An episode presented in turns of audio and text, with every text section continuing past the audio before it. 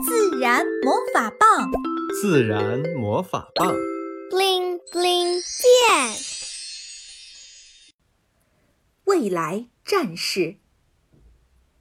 哎，爸爸摘下眼镜，站起来看向窗外，深深的叹了一口气。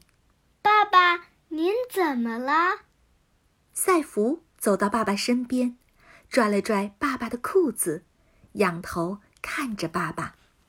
刚看到新闻说南极冰架崩塌了，一块一千两百七十平方公里的冰山又进入了大海。爸爸牵着赛弗又坐回到沙发上。这是为什么呢？全球气候变暖是冰川融化的一个主要原因。为什么气候变暖呢？因为地球发烧了。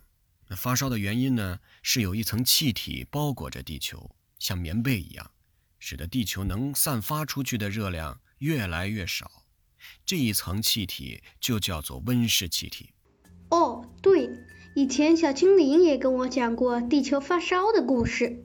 小精灵还说。这温室气体的主要构成是一个叫二氧化碳的东西。原来维特也一直在旁边听着，兴奋地凑过来。那二氧化碳都是怎么来的呢？这会儿维特开始挠耳朵了。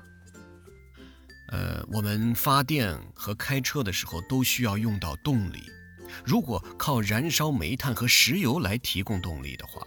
燃烧的过程就会释放出二氧化碳。那有没有不释放二氧化碳就可以发电和开车的呢？这是一个特别好的问题。那你觉得呢？有没有不释放二氧化碳就可以发电和开车的呢？爸爸笑着看着赛弗和维特。我想起来了，春节的时候，在外婆家，我们看到后山。有三片叶子的高高的白色大风车，当时妈妈说这是用风在发电，用风在发电的话，是不是就不用释放二氧化碳了？维特说完，用迟疑的眼光看着爸爸，他想从爸爸的眼神中寻求答案。是的，这个啊就叫做风力发电。发电的过程不需要燃烧煤炭和石油，所以不释放二氧化碳。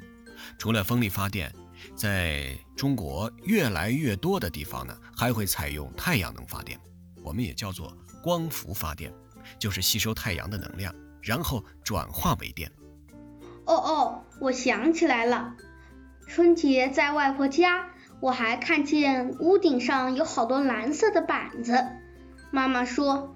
那就是利用太阳在发电，那太阳发电一定也不用释放二氧化碳了。维特感觉自己知道的好多好多，兴奋极了。哥哥，你好厉害！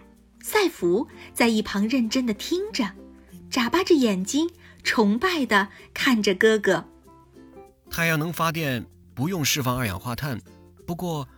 无论是风能还是太阳能，现在还面临一些问题需要克服。比如说，一天二十四小时不是时时都有太阳和风呀，晚上没有太阳怎么办？那我们这会儿啊就需要把白天发的电储存起来。但是现在储存电的费用非常非常的高，还满足不了现在大规模储存的要求。如果要克服这个困难，我们需要更多的未来战士。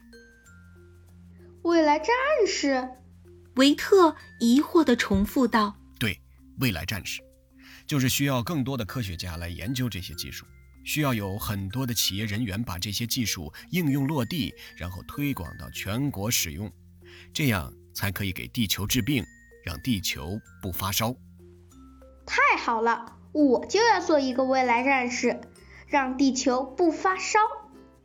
维特特别兴奋。妹妹，你要不要一起？